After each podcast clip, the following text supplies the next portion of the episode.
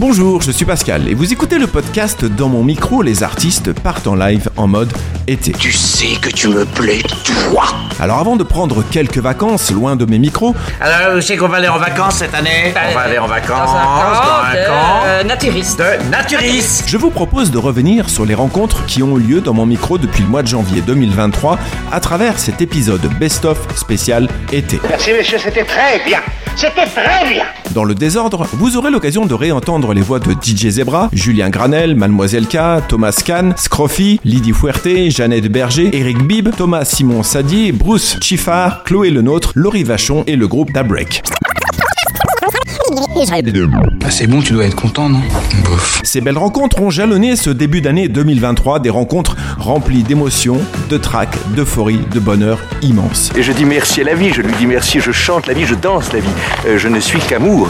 Je remercie tous les artistes qui ont accepté mon invitation. Et merci pour tout ce bonheur Je tenais à remercier également l'auditorium de Sénaux, la salle de spectacle de Château-Rouge à Annemasse, la salle du podium à Poisy, le festival Bois de Fête à Genève, l'école des musiques actuelles à Genève, le brise-glace à Annecy et Sophie Louvet, attachée de presse. Merci à tous ces partenaires essentiels pour leur soutien et leur collaboration pour ce podcast. Merci beaucoup. Merci. Sans plus attendre, je vous laisse vous replonger dans le meilleur de Dans mon micro, les artistes partent en live et on se retrouve juste après. Musique? Ouais, musique. Ton ami veut de la musique. Bruce Chiffard, danseur de hip-hop. En 1997, tu fais tes, premiers pas dans la danse à travers euh, des battles de, hip-hop.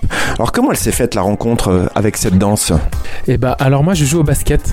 Et euh, en fait après mes entraînements de basket j'avais un ami qui, qui dansait, qui faisait des figures sur le terrain de basket parce que le parquet c'est vraiment le sol idéal pour briquer. Et il m'a dit mais viens à la maison de quartier tu vas pouvoir t'entraîner. Donc j'ai beaucoup hésité. Et un jour voilà j'ai sauté le pas j'y suis allé. C'est la maison de quartier de Villejean à Rennes. J'ai pris mes premiers cours au début avait que des filles. Et à la fin du cours euh, le prof euh, eh ben il faisait quelques figures. Et moi je lui ai dit bah, c'est ça que je veux faire quoi. Il m'a fait bah je vais t'apprendre. Il m'a tout de suite intégré dans son groupe. Et j'ai commencé des petits shows euh, avec lui. Et les premiers battles voilà qui s'est mis en place dans ma région. Tu commences la danse en, en 1997 et en 2001, tu remportes le championnat de France de, de hip-hop. Et puis en 2004, les championnats du monde de, de hip-hop. Alors quelle approche tu as eu de la danse entre 1997 et 2004 Eh ben déjà il y a un contexte, c'est qu'en 97 je commence la danse à Rennes et la danse, euh, le break, ça se passe que à Paris. En fait on n'a pas les informations, on a très peu d'intervenants qui viennent en Bretagne. Donc en fait j'ai un peu fantasmé un break avec des amis, on s'est dit bon ça doit être comme ça, ça doit être euh, euh, ce pas, je pense qu'il se fait comme ça. Et, en fait on a construit un peu notre manière de breaker avec un ami qui s'appelle Junior et, d'autres aussi qui nous accompagnaient à l'époque. Et avec lui on a pu participer au championnat de France. Et c'était le premier gros battle qu'on a fait à Paris. Et on l'a remporté à notre grande surprise.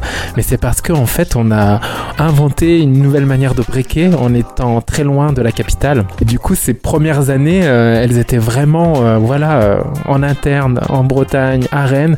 Et quand on s'est dévoilé euh, eh ben, à Paris et au reste de la France euh, c'est les gens qui nous qui nous regardaient danser qui nous disaient ce qu'on faisait quoi. Ils ont dit bah c'est super original euh, vous dansez d'une telle manière c'est votre style.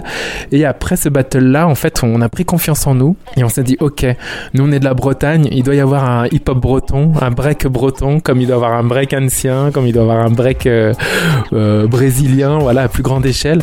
Et c'est ça qui est super avec le break. Chacun peut être accepté avec ce qu'il est et créer son style. Le rappeur Scroffy, un mélange de mélancolie et de grain de folie. En préparant cette interview, j'ai lu ton dossier de presse qui commence par cette phrase qui te définit un grain de folie dissimulé dans une âme mélancolique. Alors comment ces deux aspects de ta personnalité se retrouvent dans ta musique et à quoi on les reconnaît? Alors je dirais que le côté mélancolique, c'est le côté que je peux avoir moi quand je suis tout seul chez moi, où je vais beaucoup réfléchir sur moi-même, avoir un gros côté euh, introspection, alors que le côté grain de folie, c'est vraiment ce côté que je vais avoir quand je vais monter sur scène. L'adrénaline qui va arriver juste avant la scène, qui te donne envie en fait d'être devant le public et te donner à fond. Moi, la scène, c'est le lieu où je t'ai découvert lors de, des Glaçons d'Or au Brise-Glace euh, à Annecy en novembre 2021. En quoi la scène a ce pouvoir de te transcender et de te faire sortir de toi? Alors je pense que c'est un tout, c'est un peu une évolution parce que la première scène que j'avais fait, j'avais 15 ans et euh, déjà, bah, je pense qu'on a tous connu les freestyles devant les lycées où on a quand même un peu de mal à, s'imposer. En fait, j'avais des textes en tête, mais je me disais, j'ose pas les faire. Et en étant justement avec euh, le collectif qui était au lycée, donc Herba West Sound System, avec eux, ils m'ont poussé à monter sur ma première scène. Et c'est au fur et à mesure où vraiment, bah, ça devient une force parce qu'à force d'en faire, tu oublies ton côté introverti quand tu montes. Et c'est vraiment pour moi un, un, univers qui se crée quand je monte sur scène où je me dis, là, tu peux être toi-même en fait. Alors on va parler des, des, émotions à présent. Alors quelle place elles occupent ces émotions dans, dans ta manière de composer? Alors les émotions, ça va dépendre. En fait, tout va dépendre de l'humeur quand on va écrire. Il y a aussi des moments où, où ça va être un peu aléatoire. Des fois, je suis sur un texte qui va avoir telle émotion, par exemple une émotion assez triste, mais j'arrive pas à l'écrire tout de suite et je suis obligé de revenir euh, un peu plus tard dessus. Et est-ce que c'est plus simple finalement de laisser parler euh, la tristesse, la mélancolie dans un texte que de laisser la place à des émotions un peu plus légères? Alors laisser parler la tristesse et la mélancolie, je dirais que c'est un peu plus compliqué dans la mesure où c'est des textes où ça va être plus profond en fait. On va plus aller chercher à l'intérieur de nous. C'est surtout l'assumer parce que des parties de nous, on va se dire ça c'est un peu trop triste, ça c'est un peu trop sombre. Est-ce que les gens vont l'écouter? Et donc forcément, quand tu vas dans cette optique-là, tu dis que faire des trucs plus légers, bah ça parle plus, donc tu as, as, moins de mal à, à les écrire. Julien Granel, auteur, compositeur, interprète. On parlait des chansons qui avaient un peu un pouvoir de super-héros et moi évidemment a la chanson plus fort euh, qui a rencontré un succès incroyable grâce au message positif qu'elle renvoie. Euh, cette chanson, moi pour ma part c'est une chanson, c'est un hymne euh, à la joie que je, je l'écoutais euh, des dizaines de fois le matin en allant travailler, voilà qui me mettait une patate d'enfer. Dans quel contexte euh, tu, tu l'as écrite cette chanson? Ah, Déjà merci beaucoup, ça me touche, ça me fait très plaisir d'entendre ça. plus fort c'est un morceau qui est spécial et j'ai un vrai attachement à ce morceau parce que c'était vraiment sur la fin de l'album, je devais rendre l'album pour qu'il sorte dans les temps. Et euh, vraiment, deux semaines avant de rendre l'album, j'ai fait une session dans un petit studio de 9 mètres carrés avec mon ami Oli de Big Flo Oli. Il a écouté l'album, il a trouvé super et il m'a dit j'ai besoin d'avoir un morceau qui qui résume tout ce que je viens d'entendre. Et il m'a dit viens, là on, a une heure, après on doit bouger, mais on essaie de faire de la musique ensemble, voir ce que ça donne. Et on était dans une bonne énergie et finalement ça a été un moment, ça a été euh, l'heure la plus productive de ma vie puisque finalement on a écrit ce morceau en une heure, j'ai composé en une heure, je l'ai produit en une heure. Et, euh, et en fait bah, c'est ça qui en est sorti. On, venait d'écouter un peu tous les maquettes et, et c'est ça, on avait un peu... Euh, ce morceau pour nous c'était un peu comme une clé pour entrer dans l'album. Alors ce qui est marrant c'est que c'est au final le destin nous a donné raison là-dessus parce que c'est finalement le morceau euh, qui, a, qui conquis le, le, plus de monde et qui a eu une destinée un peu folle. Mais voilà, ça part d'un moment de liberté totale, de joie avec Oli et, après j'ai amené le morceau vraiment la semaine avant de rendre l'album au studio Motorbass à Paris. Et, et là j'ai tout enregistré euh, plus proprement. Mais tout est en organique quoi, vraie batterie, vraie basse, vrai piano et finalement c'est un morceau assez simple et c'est il y a moins de production que dans d'autres titres mais par contre il y a une vraie énergie. J'ai même appelé tous mes amis à enregistrer dessus. J'ai monté une chorale comme ça de de last minute avec tous mes potes qui savent pas chanter hein, mais, euh, mais c'est ça qui a donné la vie au morceau je crois et tu viens aussi de, de, sortir un nouveau titre, le morceau s'appelle Feel Good. Il est pour moi la suite logique finalement de ce, cette chanson plus fort euh, dans l'énergie qu'elle renvoie et la joie euh, communicative qu'elle diffuse. Comment elle est née aussi cette chanson? C'est marrant que tu dis ça parce que je disais pour expliquer le morceau à mes potes avant de, de le terminer, je leur disais j'ai l'impression que c'est un peu un plus fort puissance 2. Il y a, il y a quelque chose d'encore plus direct, d'encore plus frontal, de encore plus up tempo. Bah Feel Good, voilà, il arrivait dans un moment où j'étais là en pleine tournée depuis des mois, donc euh, il y a un peu tout qui se mélange quand on a tourné. C'est un mix d'émotions euh, assez incroyable. La tournée, c'est un mélange de, joie intense, de solitude parfois, euh, de fatigue extrême, mais d'adrénaline totale. Donc c'est un peu un chaud-froid permanent. Je savais que j'allais m'envoler pour le Canada pour aller jouer pour la première fois à Montréal. J'avais ma petite idée d'aller faire un petit tour à New York, voir des amis à moi, dont Chromeo avec qui j'ai bossé sur l'album. Et je me suis dit tiens, j'ai envie d'aller New York avec un nouveau morceau. J'ai envie de, vivre ça avec une nouvelle maquette. Et donc une semaine avant de partir, j'ai fait ce morceau. Alors ça a encore été last minute parce que j'ai fait ce morceau en deux jours. Et alors même formule que sur plus fort j'étais dans la même énergie. Donc je me suis dit je vais me laisser euh, embarquer par cette énergie. J'ai appelé tous mes potes euh, les voix qu'on entend dans le refrain c'est vraiment des potes à moi. Et, euh, et, en fait c'était euh, voilà un, one shot. C'était vraiment un shot de, vitamine D là ce morceau. Parle de choses aussi plus tristes. Enfin, j'avais envie d'apporter aussi une émotion de que, tout le monde puisse comprendre que c'est pas que le up et qu'il y a aussi du down. Et finalement, je crois que c'est le meilleur démarrage de morceau que j'ai jamais eu de- depuis le début, quoi. Donc euh, c'est euh, c'est assez marrant. Il est sorti d'une traite, euh, il est totalement direct, sincère et, et j'adore du coup qu'ils prennent bien. DJ Zebra, spécialiste du bootleg. On va parler maintenant de, justement de ta, de ta carrière de, de DJ. Alors dans le titre, euh, un titre que tu as sorti qui s'appelle Peau de zèbre, tu dis ça fait plus de 20 ans que je me la traîne depuis qu'on m'a légué cet animal totem, ma peau de zèbre. Ouais. Comment elle a débarqué dans ta vie cette peau de zèbre? C'était ma prof de philo quand j'étais au lycée qui, donnait un animal totem à chaque euh, élève de sa classe. Et Ah bon? puis elle m'appelait le zèbre parce que je ressemblais au personnage du livre Le zèbre d'Alexandre Jardin. Ah bon? Euh, qui a été mis d'ailleurs très bien en film par euh, Jean Poiret. Et c'est un être euh, insaisissable, ce qui est un peu schizophrène, fou. on, voilà, on peut pas le, on peut pas le saisir quoi. Et moi, à l'école, j'étais comme ça. D'ailleurs, je le suis toujours. D'ailleurs, Moi, je suis un, je suis un versatile euh, hardcore. C'est-à-dire, euh, C'est quoi, ça, que je change pas d'humeur. Moi, je suis assez d'humeur égale. Mhm. Par contre, euh, je vais me passionner pour un truc, puis après, je regardais. Ah bah ça aussi c'est bien. Ah puis ça aussi c'est bien. Et puis finalement, dans ma culture DJ, euh, je suis pareil. J'ai pas de style et tous les styles en même temps. Mhm. Et puis, ben, dès l'école, en fait, j'étais comme ça. Je pouvais être passionné pendant une heure en cours de philo, et puis le cours d'après, on étudiait un philosophe qui m'intéressait pas, puis je dormais. Donc elle m'a dit, bah toi, t'es le zèbre. Et ensuite, quand je suis arrivé à Rennes, il y a un musicien, Jackie, euh, qui m'a dit, ouais, zèbre, zebra, zebra. Il n'arrête pas de m'appeler zebra à, à l'anglaise, puis c'est devenu zebra, DJ zebra. quoi. Ce que j'aime bien dans le, dans le bootleg, c'est de se dire, t'as vu, ton artiste préféré, je l'ai mis avec quelqu'un d'autre. Et euh, ah ouais, c'est incroyable, ça colle bien, voilà. Donc euh, c'est provoquer les, Ouais, se, se dire aussi que rien n'est nul ou génial en fait. Mm. On, on peut prendre une chanson nulle et, et la transformer en chanson géniale si on la mélange avec quelque chose qui, qui, qui a un support qui est différent. Ça c'est, on adore faire ça chez les bootleggers. Euh, prendre une, une- voilà une chanson. Ah putain, c'est vraiment trop pourri. Quel type de chanson par exemple? Bah, je sais pas, par exemple, euh, avec, Boot- avec Bootleggers United, donc avec Prosper, on a repris Yannick avec ces années-là. Ouais. Tu vois, base, c'était sur euh, Claude François remixé, on va Oui. dire. Et on l'a mis euh, sur un, un truc euh, rock disco euh, qu'on utilise en set. Et finalement, les gens, ils captent pas tout de suite que c'est Yannick. Mais Ouais. nous, on sait, on l'a mis dessus. Et on l'a, on l'a un peu magnifié parce que le à gauche, à droite, en haut, en bas, ça arrive sur une partie bien disco, bien nerveuse. Et euh, bah, on utilise cette matière un peu naze pour, Ouais. euh, pour la rendre vraiment valorisée dans, dans, dans un bootleg. Donc, ça, pour ça, c'est vraiment kiffant. ouais. Awa et Rémi du groupe Dabrek. Et on va commencer par toi, euh, Awa, si tu veux bien. Donc toi, tu es la chanteuse euh, du groupe, tu as une voix euh, exceptionnelle, une voix profonde, euh, grave.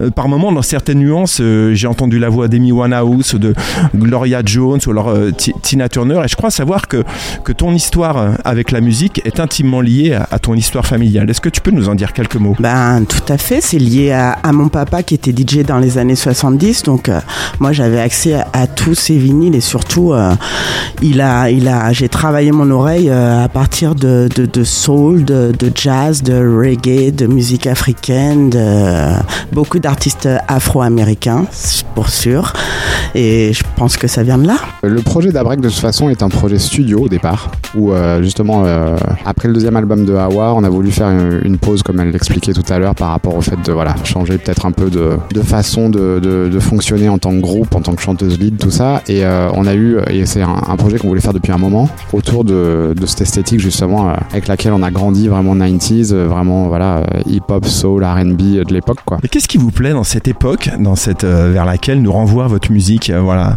cette musique urbaine des années 90 Pourquoi vous y êtes si, si attaché? Ça a swingé que de fou quoi Mm. Et, euh, ça groove quoi c'est Mm. non et puis c'est je pense que c'est c'était aussi le j'allais dire une connerie mais c'est un, c'est un peu le rêve américain quoi c'est un peu le, ce truc de on a on a grandi avec MTV avec les clips avec euh, Mm. toute cette période de Yo MTV rap de et c'était ça quoi et on voulait euh, on voulait être euh, ricain euh, et, et faire du hip hop quoi c'était on s'habillait pareil euh, C'est clair. c'était- c'était, Mais euh, enfin, moi, je, moi, c'était atteint. Il y a, Aguet, je ressemble à, à certaines personnes.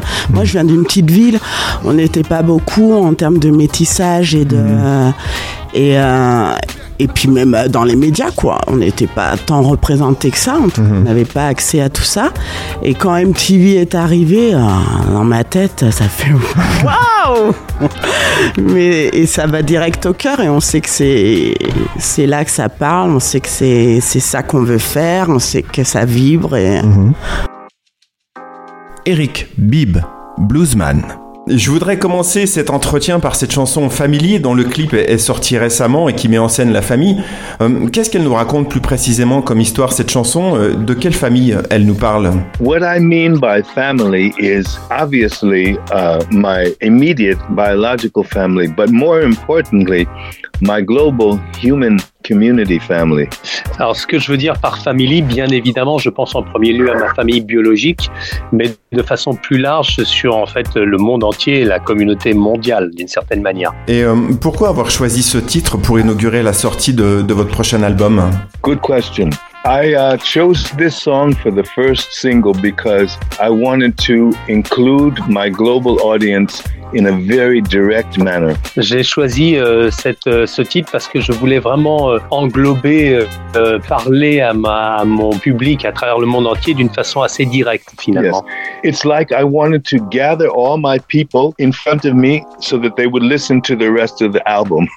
C'est comme si je voulais finalement réunir euh, tous mes tous mes gens, tous mes fans en face de moi et leur permettre ainsi d'écouter, euh, d'avoir un accès direct à, à ma musique et à l'album. Euh, Quelle énergie positive on peut ressentir à travers le blues? Even when a blues song is a, a, a good blues song and a good performance of a blues song is sad or angry, the power of the blues is so deep and so intense because it goes back so far in the, the culture of the people that you will feel if you have a, a, a really good blues song or a good blues performance, you will feel some kind of almost um, supernatural energy that has been with people for hundreds of years. Bah, le, le blues, euh, même si on, le, le blues peut être euh, une musique par moments un peu triste, mais ça, ça va chercher son, ses racines sont tellement lointaines et euh, euh, il y a tellement de choses qui se sont passées et que le blues a exprimé et que les gens ont, exprimé à travers le blues que on, en retire une énergie absolument phénoménale et, euh, et ça, ça, transcende un peu tout, ce qui peut se passer et, et ça donne cette énergie positive de façon un peu euh, imparable. Jeannette Berger, autrice, compositrice, interprète. Alors pour commencer euh, cette interview, euh, j'ai pris pour habitude de, de, faire un petit tour du côté des rêves avec, euh, avec mes invités. Et depuis peu, il y a, y a, un petit jingle pour annoncer euh, en fait euh, les rêves.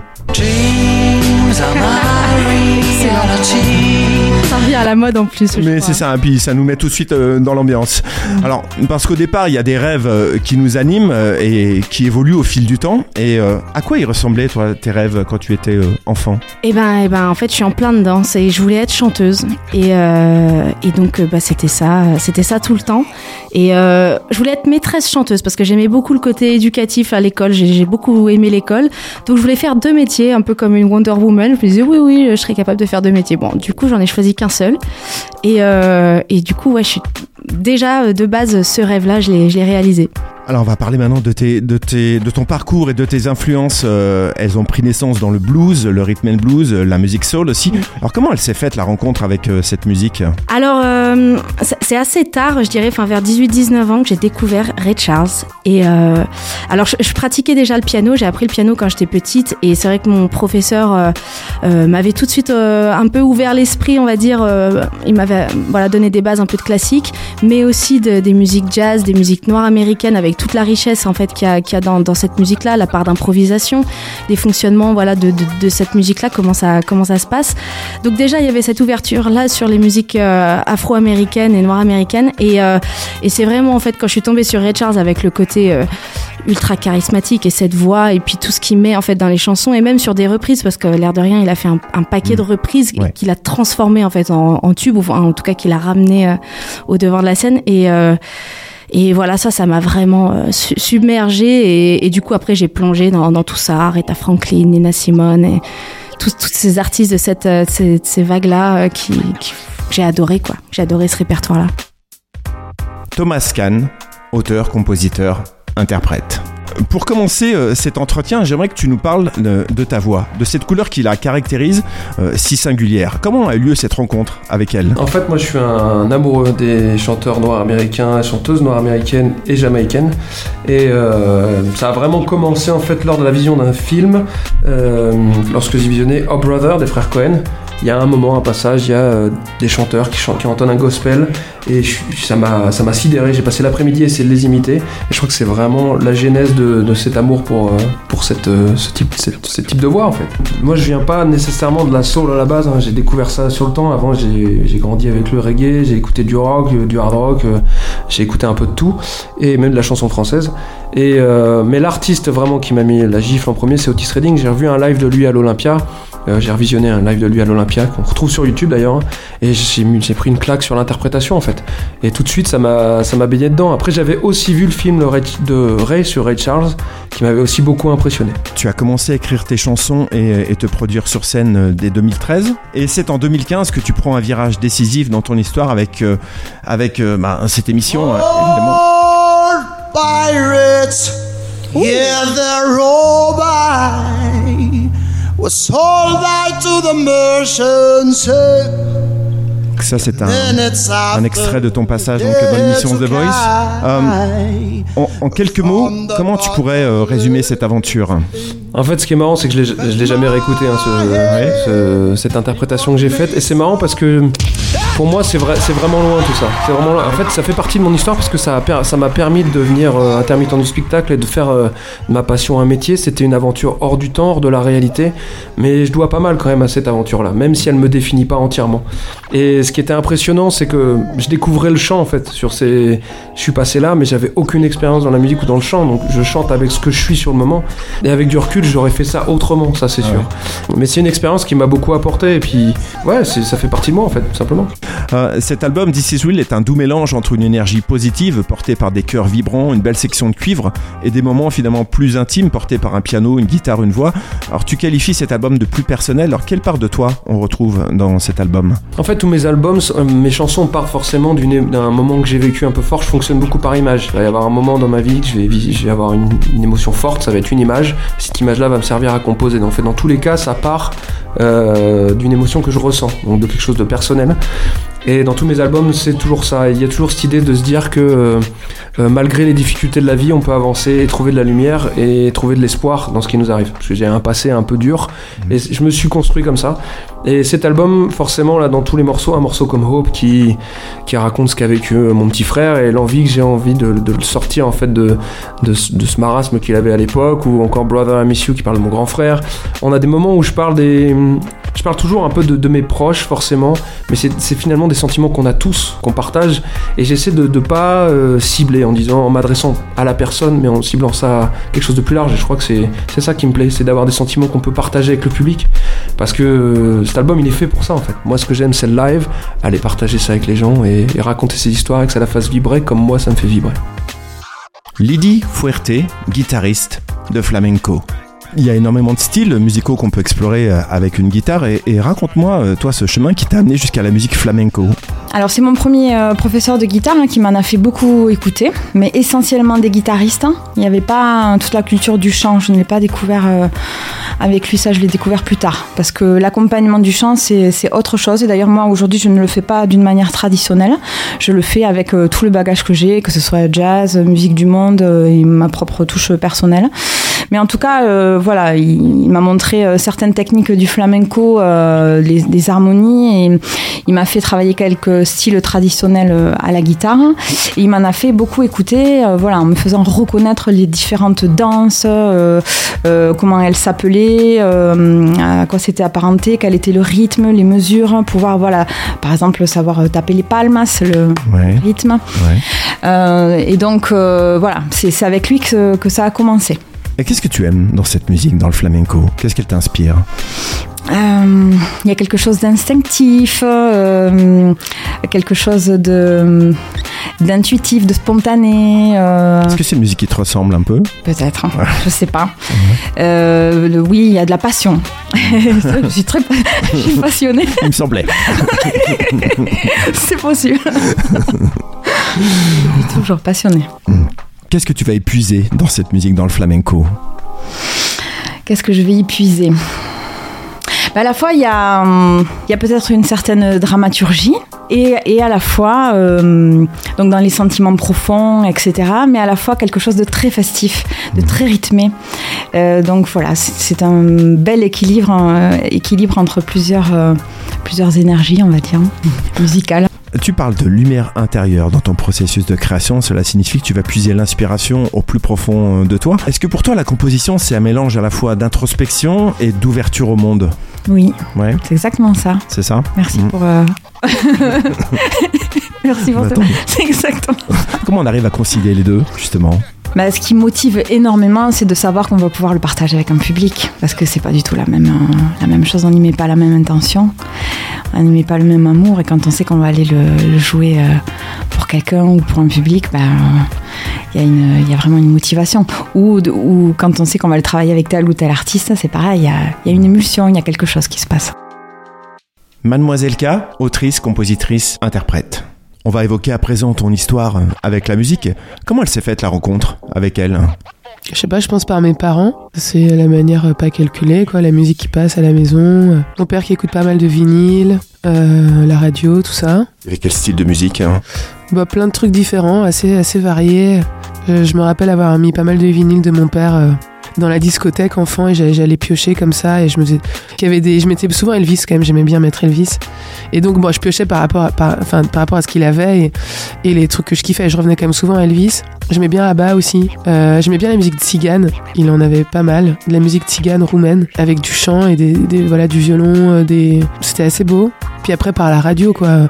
La radio les cassettes les premières cassettes euh, quand on allait en Pologne en bagnole pendant 52 heures de route, là, je me rappelle euh, partir avec le radio cassette et euh, avoir une cassette de Pink Floyd par mon oncle avec euh, la chanson là. Nanana, nanana, nanana, nanana. Je- oui. Et voilà, merci. Ouais. J'avais plus le titre, mais cette chanson, voilà, c'est pour moi, c'est les vacances, euh, c'est c'est la route, c'est l'aventure. En plus, j'avais- mon, mon sac de couchage sur la banquette arrière, et euh, donc j'ai un souvenir très fort de ça. Be- beaucoup de trucs, tout, tous les trucs anglaises par mon oncle, parce que mon oncle, grand fan de culture anglaise.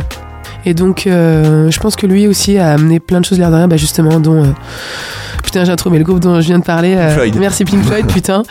Euh, ouais, Pink Floyd, je pense c'est vraiment par, euh, c'est vraiment par mon oncle. Donc, des influences finalement assez. Euh, C'est large. Anglo ah ouais, très large, ouais. Et après, de la chanson française, mon père en écoutait beaucoup. Dalida, il était fan de Dalida. Voilà, Sardou, tout ça, mais ça, j'aimais moins. J'ai- j'ai- J'aimais moins la chanson française, en fait, j'aimais bien quand ça swingait, quand ça bougeait.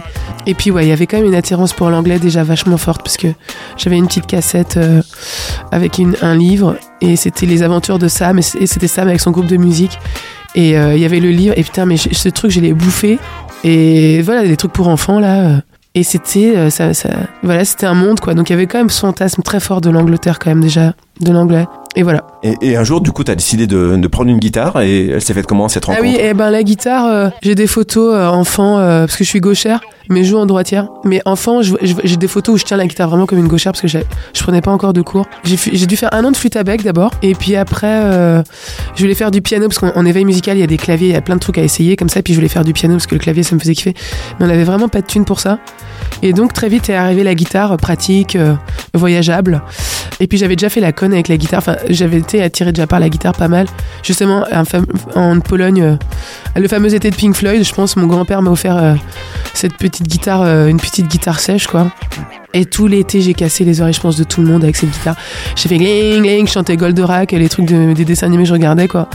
Et à la rentrée, c'était bon, bah allez, maintenant, euh, tu vas apprendre la guitare parce que, enfin, bon, voilà, je pense que c'était suffisamment clair que j'avais envie, quoi, d'en faire. Et donc, voilà, conservatoire. euh, et donc, j'ai commencé comme ça, guitare classique. Euh, voilà, j'ai fait tout le conservatoire, euh, tout- toutes mes classes. euh, j'ai passé le diplôme de fin d'études, le, le diplôme du supérieur. Je suis allée en ce qu'on appelle maintenant en, en CNR, donc conservatoire de région, enfin, ou de département, je crois on dit maintenant, je sais plus comment. Donc, j'ai fait ça. Et entre temps, je me j'ai commencé, je commençais à écrire des textes, de la poésie, ça c'était ado. Mais donc, j'ai passé longtemps sans chanter quelque part. J'étais vraiment très, vraiment instrumentiste, quoi, pendant des années. Et j'ai mis du temps à dire que j'étais chanteuse d'ailleurs, quand j'ai commencé en tant que Mademoiselle K. Et donc, ouais, la guitare, c'est mon instrument premier, quoi. Je sais pas si je chantais, j'ai pas des souvenirs de. Forcément, je chantais, mais J'étais pas euh, comme je vois des fois plein de petites filles avec leur micro. euh, non, moi j'étais plus à prendre la guitare en bandoulière. Ouais, j'ai un souvenir de raquette de tennis comme ça euh, sur laquelle j'avais mis des, ficelles. Et donc je faisais, je faisais déjà de la guitare sans faire de la guitare, quoi. Mais le geste, je la- je l'adorais, quoi. Le geste de debout avec la guitare là, ça, ça me faisait triper. C'était drôle. C'était, j'aimais bien cette attitude, quoi. Donc il y avait déjà un kiff de ça, quoi, du show. Tout ce qui était assez scénique en fait, quoi. Voilà. Et les, les sont venus plus tard. Thomas Simon Sadier, multi-instrumentiste. Parle-moi de ce parcours musical et, de ses influences. Comment il s'est construit ce chemin à travers la musique? Waouh, euh, c'est une bonne question ça, qui va demander quelques heures. Alors, j'arrive pas à choisir une musique, j'arrive pas à choisir un style, j'arrive pas à choisir un instrument. En fait, j'ai- dévoré la musique dès que j'ai commencé. Tout m'a intéressé, la guitare, la basse, le piano. Euh, j'ai commencé à être collectionneur très très tôt en fait d'instruments de musique. Et petit à petit tout a tout a énormément euh, grandi. Et euh, la musique indienne euh, j'ai découvert ça à 17 ans. Ça m'a ça m'a énormément intéressé en fait de me rendre compte qu'il y a il y a d'autres cultures il y a d'autres mondes musicaux avec d'autres un d'autres d'autres bestiaires d'instruments avec d'autres règles musicales d'autres buts. Et c'est ouais c'est c'est incroyable en fait parce que c'est comme c'est c'est découvrir l'autre en fait qui est intéressant à travers la musique aussi c'est comprendre comment euh, comment les cultures évoluent comment le, le rapport à la musique est différent euh, de la culture occidentale à la culture arabe ou la culture indienne ou la culture iranienne.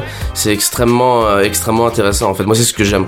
Et je lisais dans un article que tu définissais ton œuvre comme étant polymorphique. Alors, qu'est-ce qui te plaît finalement dans le fait de, de ne rentrer dans aucune case? Bon déjà t'as la- t'as une liberté en fait que que t'as pas quand bah, en fait j'ai plusieurs projets euh, j'ai plusieurs projets solo je joue dans plusieurs groupes je joue dans plein de trucs Euh, je travaille avec plein d'autres projets aussi des fois en tant que producteur ou juste instrumentiste. Mais en fait ce qui m'intéresse voilà c'est la liberté de pouvoir faire euh, de faire ce que je veux puis aussi d'avoir des périodes où je me, je me consacre à tel projet beaucoup plus qu'à d'autres où j'ai la chance de et voilà et chaque nourrit en fait chaque projet se nourrit les uns des autres et c'est une sorte de, de comme si tu jouais à ricochet dans l'eau avec une pierre seulement tu jettes plusieurs pierres tu vois. Donc tu peux voir vraiment où ça va et, chaque projet nourrit l'un et l'autre. Et des fois il y a un morceau que je fais pour tel projet qui va aller dans l'autre et, ainsi de suite. Ça me permet d'avoir aussi un côté un peu délimité tu vois. Thomas Simon Salier c'est vraiment mon projet euh, chanson même si je fais des fois un peu de musique instrumentale avec. Oppenheimer's Elevators c'est vraiment mon projet mon projet post-rock très montréalais. Euh, Lesbian Speed Dating c'est mon groupe très Beatles tu vois. Donc j'ai vraiment euh, j'ai vraiment différents projets qui me permettent de faire tout ce que j'aime et de, de classifier en fait. Parce que si je sortais tout sous mon nom ce serait un, un joyeux bordel mais je pense que peu de gens s'y retrouveraient en fait. Chloé Lenôtre, programmatrice à la salle de spectacle de l'auditorium de Séno. Est-ce que tu peux nous donner déjà des, des, des grands noms d'artistes qui vont euh, venir à l'auditorium? Oui, alors on a, on est très, on est super content parce que donc il y a le groupe Compay Segundo et Blick Bassi en musique qui sont, euh, euh, bon, Compay Segundo, euh, on ne le présente plus parce qu'il est quand même euh, très connu et je dirais le groupe continue à jouer Vivendo, le, Vivelo, le, nouvel album, c'est vraiment dans la continuité de tout ce qu'ils ont pu faire. Euh, et puis, euh, Blick Bassi, c'est vraiment un artiste qui a déjà joué à l'auditorium il y a quelques années, mais qui est en train de cartonner avec son nouvel album. euh, donc, c'est aussi euh, l'accueillir à nouveau avec tout ce- la manière dont il a grandi, avec euh, cette voix superbe qu'il a. Et euh, Guillaume Meurice, qui est en humour, euh, voilà, un, connu de- des, des amateurs et amatrices de France Inter. Donc, on avait eu Tanguy Pastureau il y, a, il y a deux ans. Donc là, on a, on a l'autre émission. et puis, on a aussi donc Anne Nguyen avec Matière Première, un, un super spectacle avec six danseurs euh, venus de pays d'Afrique différents. Donc, c'est vraiment sur la danse africaine, sur les danses africaines, parce que c'est, c'est euh, toutes leurs danses sont d'une richesse euh, incroyable. Euh, et Rêve Lucide aussi, alors là qui est une compagnie un peu moins connue, mais y en a 10 danseurs au plateau, c'est sur de l'électro et c'est vraiment un spectacle euh, euh, énergique, très, je dirais, qui nous parle d'une génération. euh, c'est un- une très belle proposition. Alors ça, c'est vraiment notre tête d'affiche.